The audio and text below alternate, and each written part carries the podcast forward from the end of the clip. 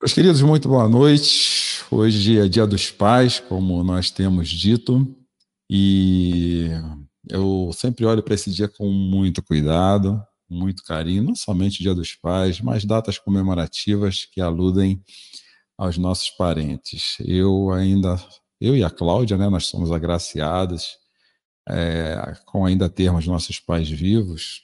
Da melhor forma possível, nós tentamos nos manter próximos deles porque eles moram à distância, nós estamos aí a seis horas para qualquer lado, tanto visitando meu pai quanto o seu Otávio. Mas há pessoas também que já não têm e hoje tem muita saudade. Eu, vejo, eu tenho visto alguns recados de saudade no Facebook. E isso me fez lembrar de um salmo que, na verdade, fala de abandono, mas eu queria expandir aqui a palavra do salmista no Salmo de número 22, em especial o verso de número 10.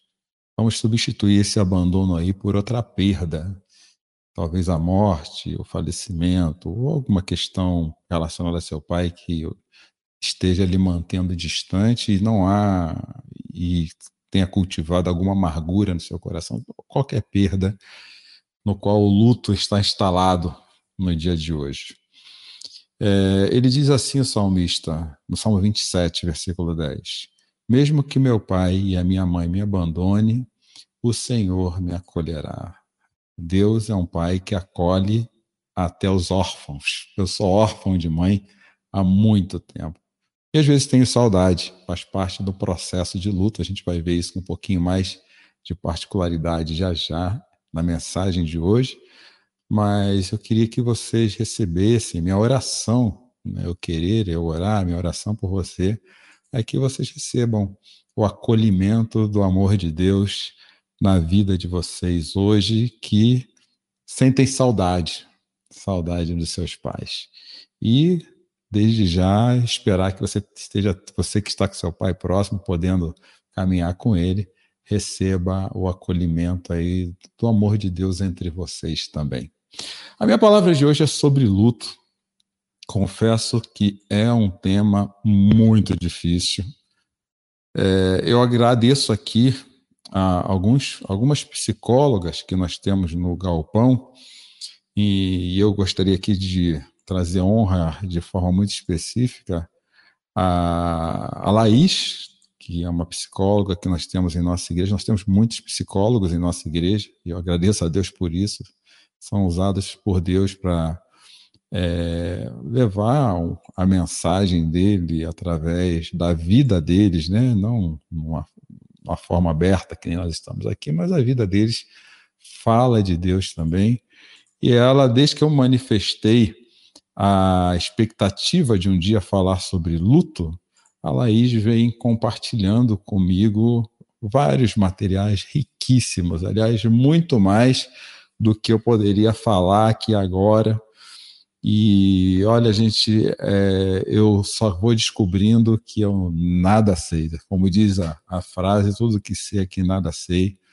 E um pouquinho do que nada sei é que eu quero compartilhar contigo nesse momento, olhando para essa palavra que faz parte das nossas vidas hoje, de forma direta ou indireta.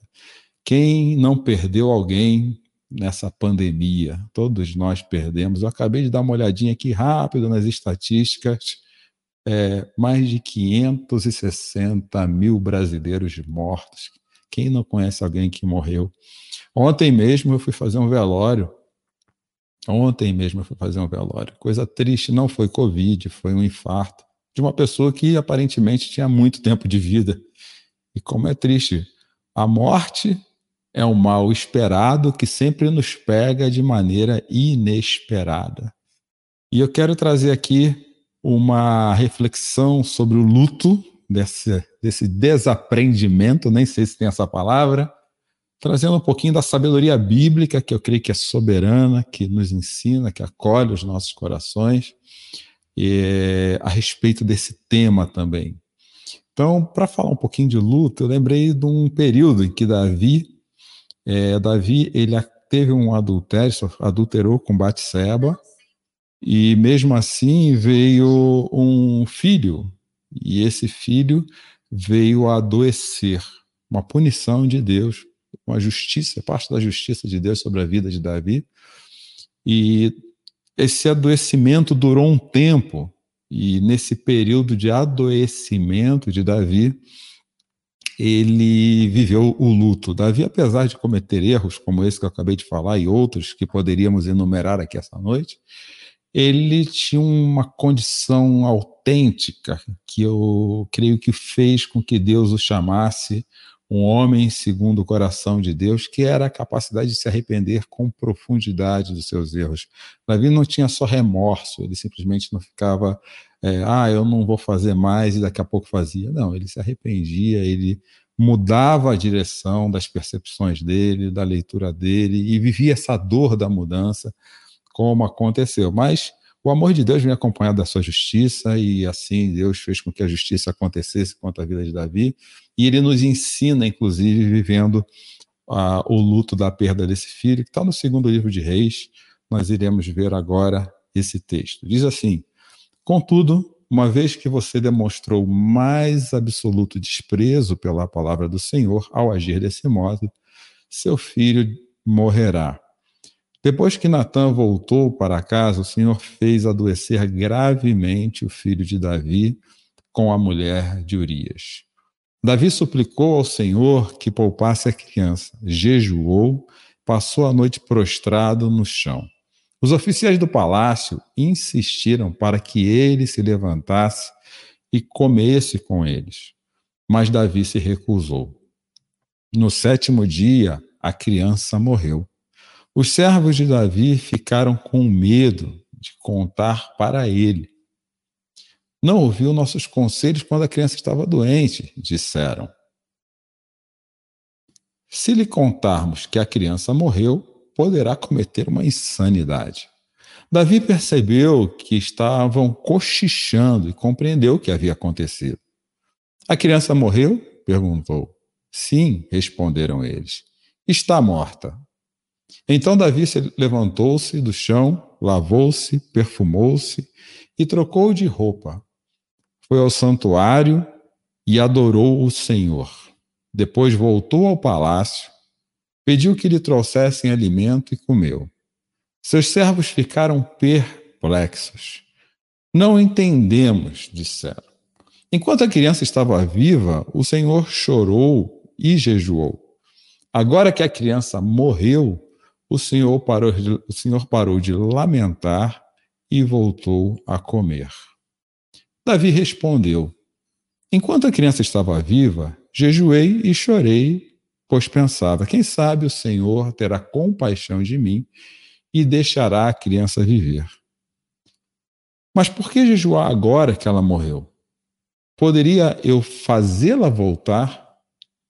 Um dia irei até ela mas ela não voltará para mim.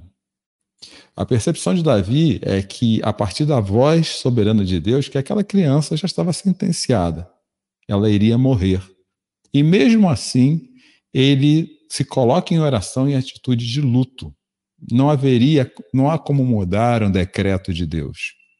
Não estamos aqui para falar o que levou Deus a fazer isso, mas com certeza, qualquer que seja o motivo de Deus, a perspectiva de Deus para que acontecesse desse modo é porque ele tem algo muito maior vislumbrando à frente.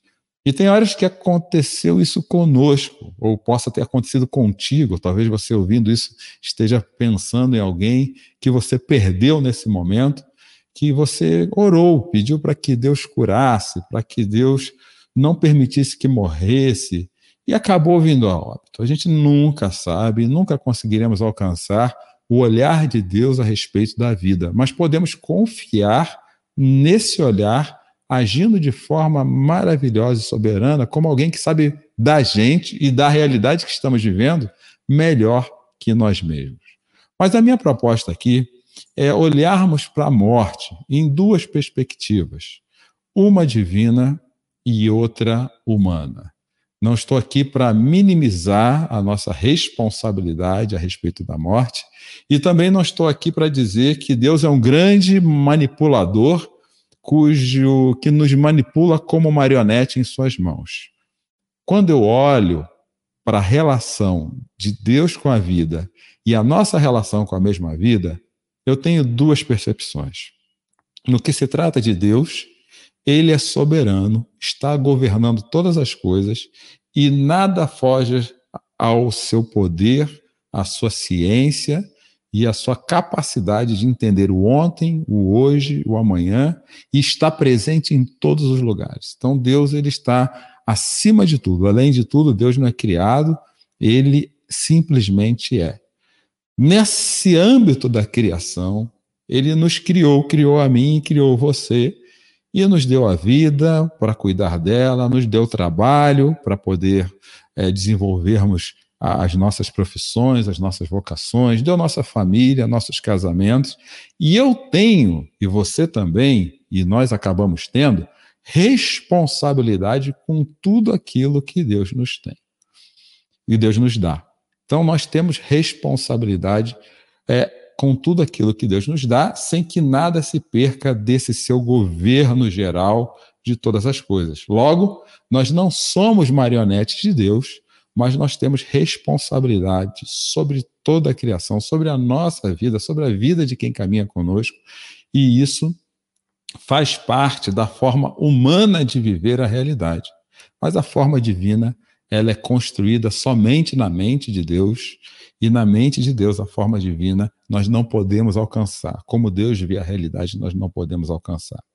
No que nos diz respeito ao luto, o que, que nós podemos entender? E aí eu gosto muito de ler não somente os textos bíblicos, mas fazer a leitura das palavras de homens e mulheres que vêm pensando esse tema e olhando para a nossa dor.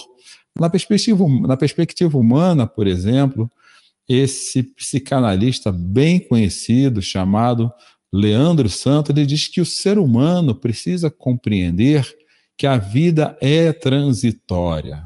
Apesar de sabermos disso, nós não estamos acostumados a nos preparar para que isso aconteça. Deixa eu trazer um exemplo que eu tenho vivido, aliás, não somente eu, se você tem pai idoso, se tem pessoas em casa em fase terminal ou vivendo doença grave, pode ser que esse seja o seu momento. Mas o meu pai tem adoecido, tem envelhecido. E é faz anos que eu preparo o meu coração para um luto iminente. Aliás, já está de luto, porque a velhice ela, ela nos proporciona essa reflexão. E eu tenho que preparar meu coração para isso, para que a qualquer momento aconteça algo inesperado. A dor vai. Isso diminui a minha dor, a dor da minha perda, não. Mas me ajuda a ter consciência da par, humanamente falando, da transitoriedade da vida. Me ajuda a entender também que a vida não se limita a nascer, viver e morrer. E é onde justamente eu encontro no aconchego, no acolhimento da fé, eu encontro da fé num Deus soberano, de que Deus tem um propósito maior a ser revelado através da vida de meu pai e através da morte do meu pai. Eu lembro de Jesus, quando ele foi até o túmulo de Lázaro, seu amigo, querido, próximo, e alguém antes foi levar um recado para ele: seu amigo Lázaro morreu. E a resposta de Jesus foi a seguinte: essa morte de Lázaro é para glorificar a Deus. No caso de Lázaro, ele foi ressurreto por Deus a pedido de Jesus.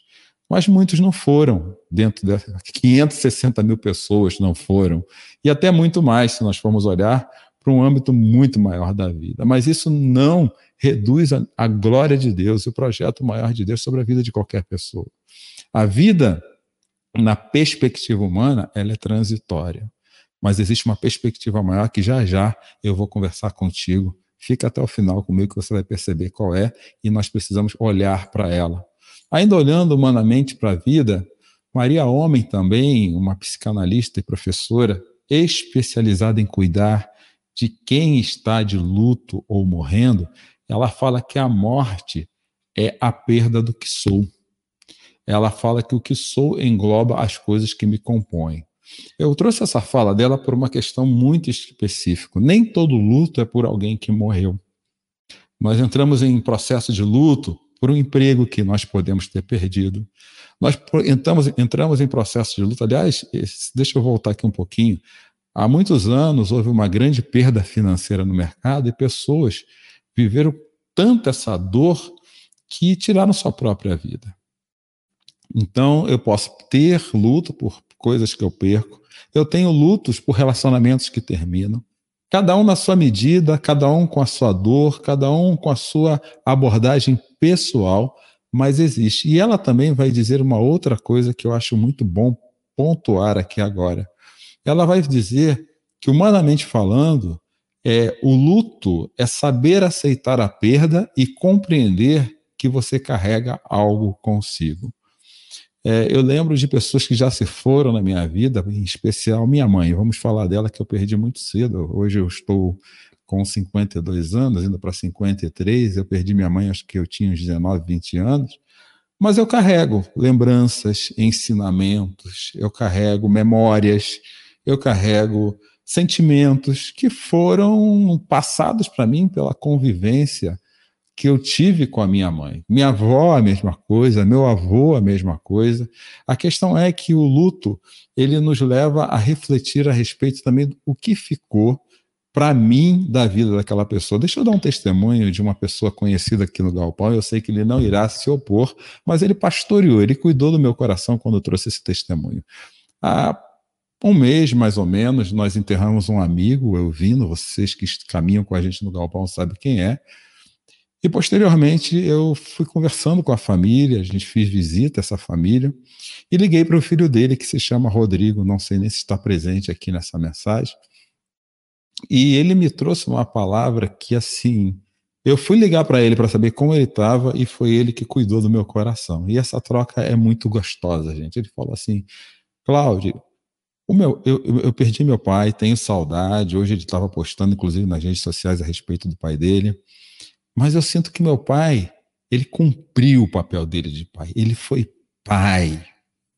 Quando eu vi essa, essa fala do Rodrigo, eu senti como se o Espírito Santo que há em mim, naqueles que estão com Deus, ele, ele tivesse aquecido, acendido uma grande luz.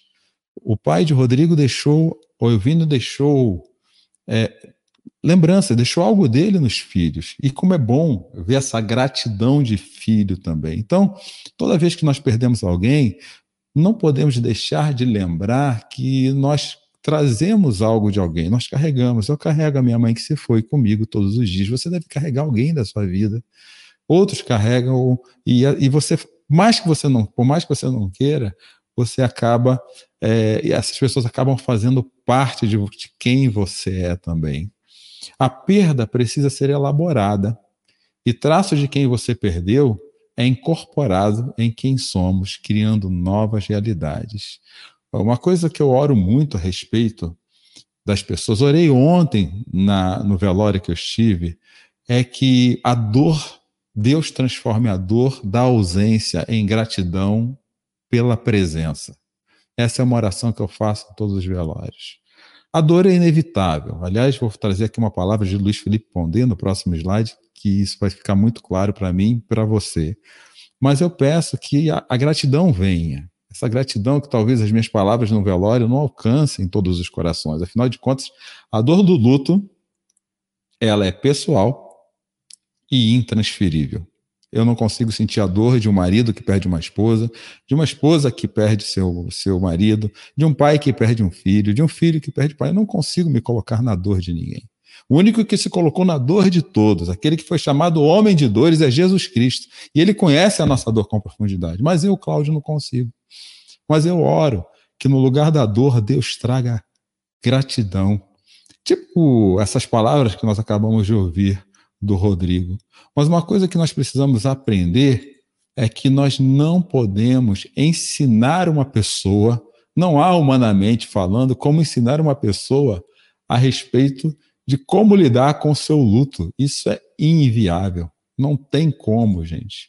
É muito difícil. Por mais que a gente tenha a palavra, e há momentos no, na, no, em que nós vivemos que nós estamos tão alterados emocionalmente que nenhuma palavra alcança o nosso coração, a não ser a palavra do Senhor através do poder do Espírito. Essa eu creio que alcança. Mas a gente tenta consolar, a gente, eu não sei se vocês já viveram isso, às vezes a gente fica até sem saber o que dizer. Geralmente chama o pastor, né? Chama o pastor para falar alguma coisa, achando que a gente sempre tem o que dizer, mas nem sempre a gente tem o que dizer. Às vezes a, a nossa palavra é abraçar, acolher.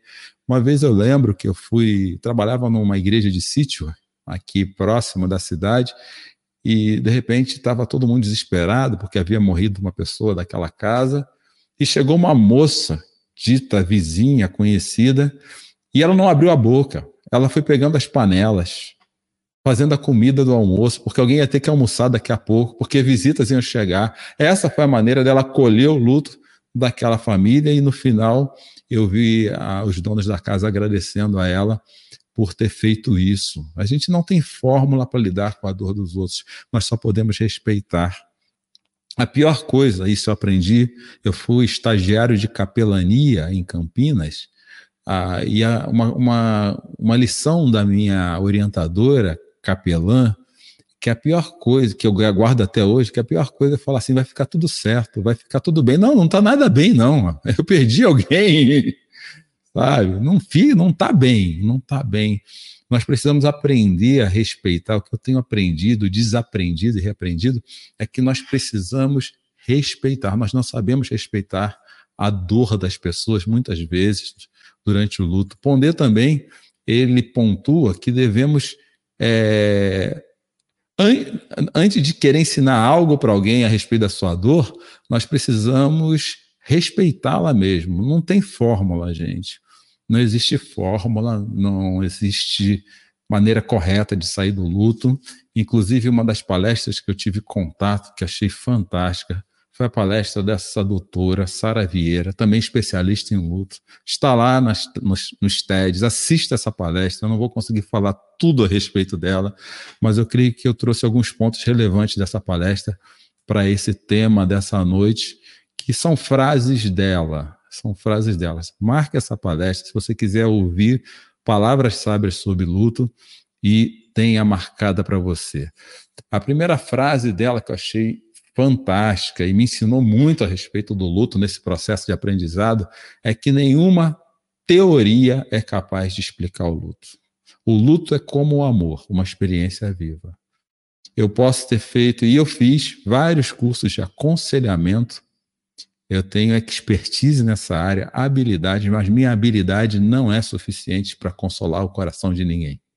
O máximo que eu, Cláudio, como pastor, como amigo, eu posso fazer é pedir que o Espírito Santo do Senhor, a voz do reino, ele use as minhas palavras, a minha intencionalidade, mas a experiência viva, interna, dolorida daqueles que perdem é uma experiência dela, pessoal, intransferível com Deus, e eu não consigo alcançar. Eu não tenho regra, não existe norma. Há, há uma teoria muito usada sobre as fases do luto, e eu não acho que essa teoria está errada mas eu acho que eu não acho que ela seja suficiente. Agora eu sei que fase você está. Você está na negociação. Não, você está na negação. Não é assim que lida com o luto. Ninguém sabe lidar. Uma outra frase dessa doutora é que o luto não pode ser tratado como doença. Não luto. Eu trabalho com terapia também, eu acho que é quem me ouve aqui sabe, né, não é mistério nenhum. E uma vez me procuraram uma senhora que tinha perdido filhos faz uns quatro meses e falou assim: Olha, eu estou sofrendo demais porque eu acabei de perder meu filho por Covid. Você poderia usar aí as técnicas que você sabe para poder tirar essa dor de mim? Eu falei: Não posso. Eu não posso. Mas, poxa, não, não posso. A senhora precisa viver essa dor. Você faz duas semanas que você perdeu seu filho. Isso não é uma doença. O luto, ele é uma realidade humana. Lembra que nós estamos falando da realidade humana a respeito do luto. Ele precisa ser encarado, precisa ser vivido. O luto, ele, ele, ele traz possibilidades para a nossa vida que nós não percebemos a princípio, mas elas se tornam fatos depois. Ela vai dizer também que, apesar de falarmos de fase do luto, o luto, na verdade, é uma montanha russa. A Cláudia tem um relato a respeito da minha vida que eu não lembro, e aí já não é a senilidade que me fez, não me fez lembrar. É, como eu disse, eu perdi minha mãe com 20 e poucos anos, nem lembro bem a data, enfim, né? Acho que no meu processo de luto eu acabei abortando isso, né? E teve um dia aí, uns anos atrás, três, quatro anos, eu tive uma, alguma coisa, uma, um febrão, bem, enfim, eu fiquei assim fora de mim, estava lá deitado e eu chamava minha mãe. A Cláudia me contou no dia seguinte, eu chamava minha mãe chorando. Então, uma, uma, é, o luto não é doença para ser curada. Às vezes ele volta. Eu peguei uma foto, eu passei num lugar, eu lembrei. Isso não é ser vitimismo. Não, hoje é dia dos pais e algumas pessoas falam com saudades dos seus pais idos. Isso é luto. Então, num relato dessa palestra, ela fala assim: olha, as pessoas falam de fase, mas o luto, na verdade, ele, ele é uma montanha russa. Um dia, quando você menos espera, alguma, algum gatilho emocional, hoje eu entendo isso com muita clareza, como terapeuta também, dispara. E aí, vou negar? Não, eu vou chorar de novo, sim. eu vou sentir a dor da perda, vou me permitir chorar. E por que que não? O que que me impede? Humanamente falando, o luto é isso. E ela vai dizendo também que o luto precisa ser vivido, que a tristeza é um sentimento humano que precisa ser vivido, que a gente nunca está preparado para perder quem amamos. Não existe preparo para o luto. Eu falei para vocês agora há pouco, eu tenho visto meu pai se ir. Talvez você esteja vendo isso, mas não tem nada que vai me preparar para o dia que ele for. Eu, nem a dor imensa que eu sei que eu vou sentir ela vai, ela talvez é uma percepção de uma realidade que eu só vou saber na hora que acontecer. Mas eu carrego lembranças boas do meu pai, alguém, vocês já ouviram algumas delas aí, uh, e algumas difíceis também, porque ele é como eu, né, ser humano, mas já me ouviram falar isso em outras mensagens, mas eu não posso negar esse fato. A gente nunca está preparado para a perda. Então a gente tem que tomar muito cuidado, até nós cristãos, aqui deixa eu abrir um parêntese, abre parênteses e fecha parênteses, nós cristãos que sabemos da ressurreição em Cristo Jesus, nós que temos certeza absoluta da vida eterna, nós temos que tomar muito cuidado para não usar isso como clichê de conforto para amenizar a dor do outro, porque a fala, essa fala não acolhe, essa fala às vezes ela ofende, é diferente de você estar sentado do lado de uma pessoa. Tem tempo certo para as pessoas ouvirem isso.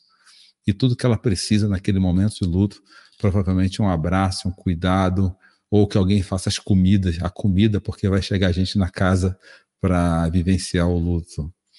Uh, uma outra fala dessa psicóloga é que cada um dá a sua perda, dá sentido à sua perda de sua maneira, precisamos respeitar como as pessoas é, vivem seu luto, que o luto nos ajuda a rever valores, isso aí está na nossa música, na nossa cultura, na nossa arte. Pessoas de luto produzem também. Existem muitas músicas boas, inclusive cristãs, como Mais Perto Quero Estar. Quem conhece a igreja sabe de que, que hino é esse. Mais perto quero estar de ti, Senhor. Esse hino foi produzido no luto, porque o luto nos ajuda a rever a vida. Eu, eu confesso para vocês que a cada dia eu faço uma revisão, gente, eu, a vida precisa ficar mais simples em algumas coisas. E é assim que a vida é. Daqui a, daqui a um tempo eu vou ter que estar preocupado com questões em relação à minha vida que hoje eu não estou, que tem a ver com a fase, com o tempo, com a idade, com tudo mais. A gente precisa ter coragem de rever os valores. O luto faz a gente rever a vida. Quando você está diante de um caixão, que nem ontem eu estive, e você já deve ter estado e, diante de um, com certeza você parou para pensar o que, que valia a pena o que, que não valia a pena na sua vida. A gente precisa fazer. E uma última frase dela, maravilhosa. O luto é o preço do amor. Se você não quer viver luto, não ame. Porque o, o, luto é o preço do amor. A perda é pessoal, intransferível, mas proporcional ao amor que nós dedicamos às pessoas. O amor, conforme eu vi essa semana numa palestra fantástica do pastor Ricardo Barbosa, o amor é o compromisso com uma aliança que eu tenho com o outro, seja ele Deus ou o próximo. E quando a gente se lança em amor na vida, na direção de uma pessoa, a gente paga o preço com a vida. E foi isso que Jesus fez na cruz. Jesus pagou o preço por amor a mim a você. E aí, olhando para uma, uma perspectiva espiritual da, do luto, eu quero trazer para você algumas reflexões a respeito disso a partir do que as Escrituras dizem ser o luto. Como, por exemplo, entender que o salário do pecado é a morte. Nós não éramos para morrer, nós fomos feitos para vivermos eternamente. E por que cristãos, por que, que eu ainda sofro com a morte? Porque ela não era para ser uma realidade na minha vida na perspectiva bíblica. A morte ela foi dada pelo pecado. E o pecado é a minha capacidade natural, eu, Cláudio, você que me ouve, de colocar qualquer coisa no lugar de Deus, até eu mesmo, até meu filho, até meu pai. E essa capacidade natural de colocar qualquer coisa no lugar de Deus, ela se manifesta através de mim, através dos meus atos, dos meus pensamentos. Então, o pecado é a minha capacidade de colocar. Grave isso. Você não sabe o que é pecado. Pecado na Bíblia é a minha capacidade natural de colocar qualquer coisa no lugar de Deus, que pode ser manifestado em adultério, mentira, no que for. Então, eu manifesto o pecado através da minha vida. E por Deus não me querer assim, ele me fez morrer. Ele tem feito a gente morrer.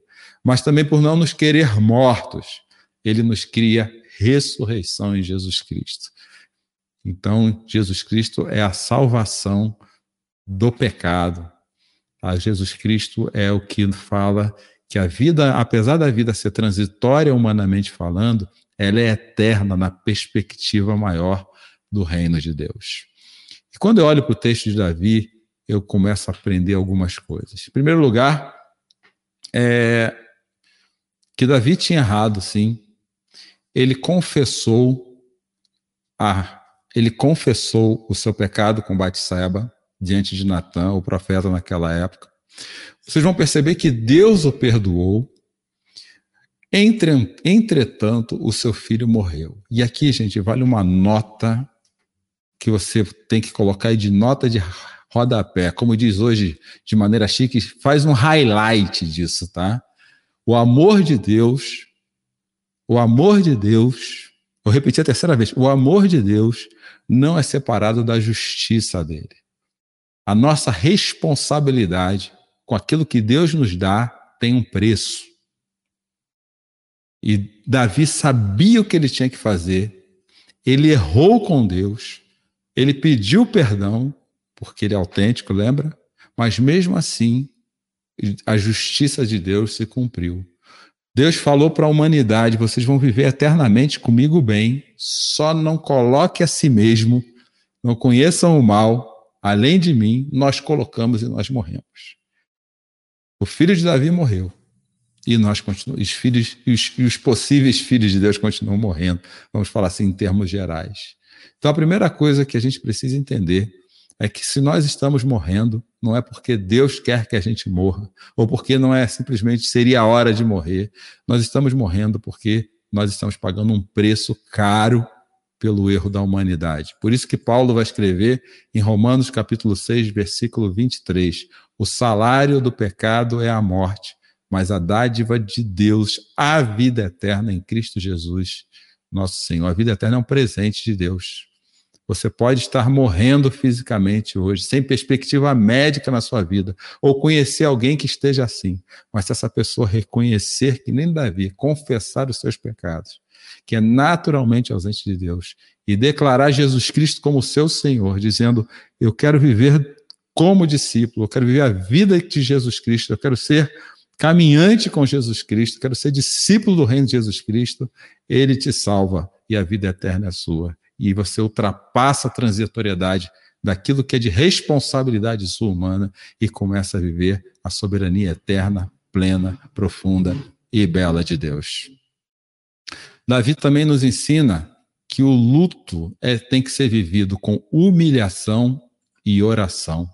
Quando Davi soube que mesmo seu filho sentenciado estava morrendo, Davi estava de luto, ele suplicou ao Senhor que poupasse a criança e jejuou a noite prostrado no chão. Luto tem que ser vivido com oração.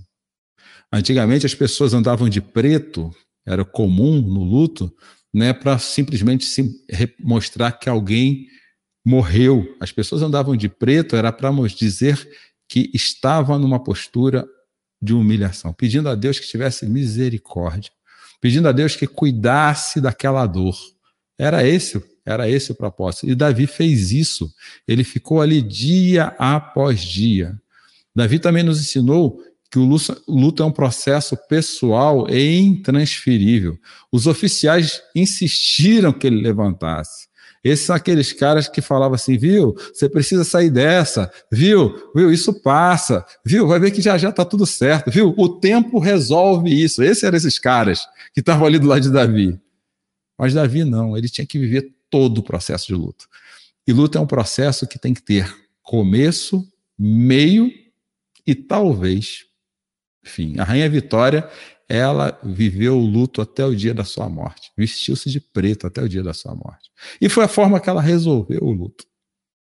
Eu não sei como ela terminou o seu último dia em relação a isso, mas foi a forma como ela se resolveu.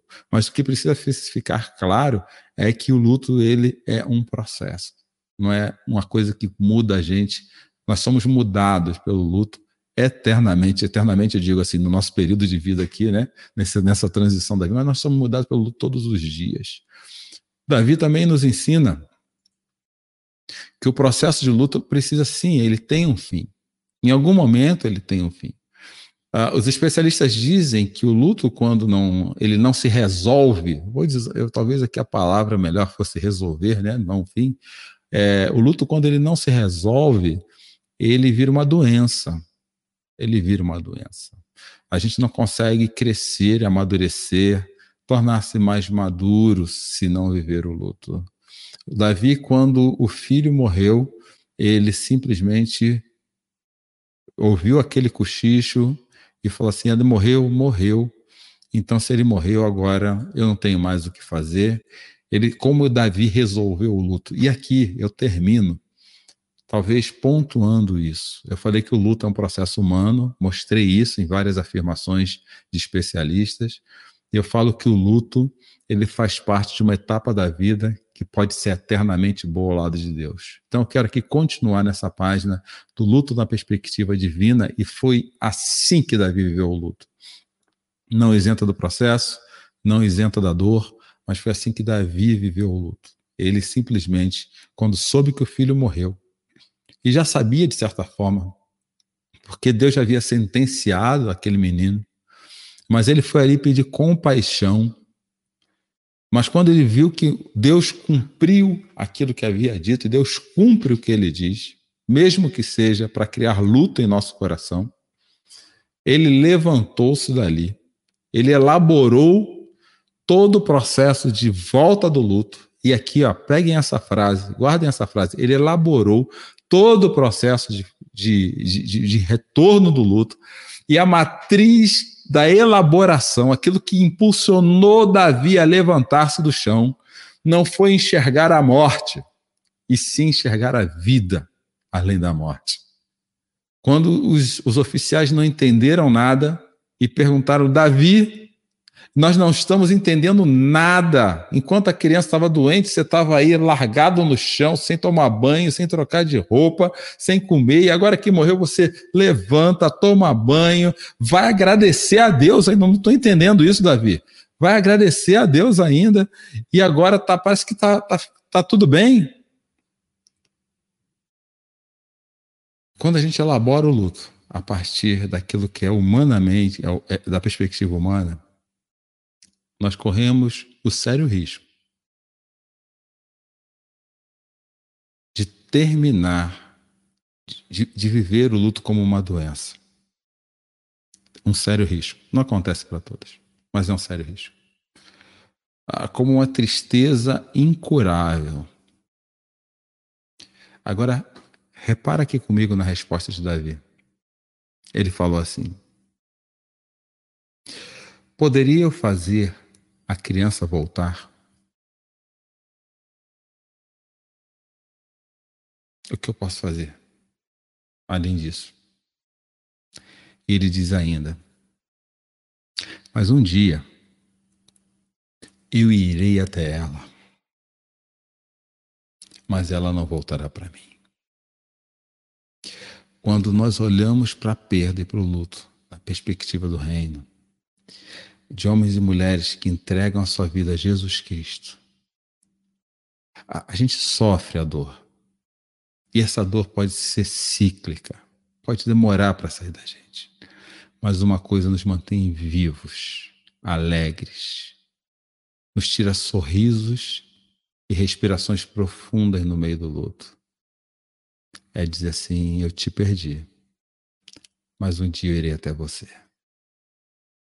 Porque Jesus Cristo, ele vem para restaurar a vida, para nos trazer ressurreição, como Paulo diz. Se não existe ressurreição dos mortos, Cristo não ressuscitou. E se Cristo não ressuscitou, ah, eu estou aqui 40 minutos falando para você, é inútil. E a fé que vocês têm em me ouvir também é inútil. Porque o que dá sentido à nossa fé é a ressurreição de Jesus. A morte, por fim, ela precisa ser vista numa perspectiva humana, sim, da vivência da dor pessoal, intransferível, respeitosa, mas o Evangelho de Senhor Jesus também te convida a vê-la na perspectiva divina, de um Deus que ressuscitou e ressuscitará todos aqueles que morrerem com Ele no coração. Que Deus nos abençoe e nos ensine a viver essa verdade bíblica, pessoal e intransferível.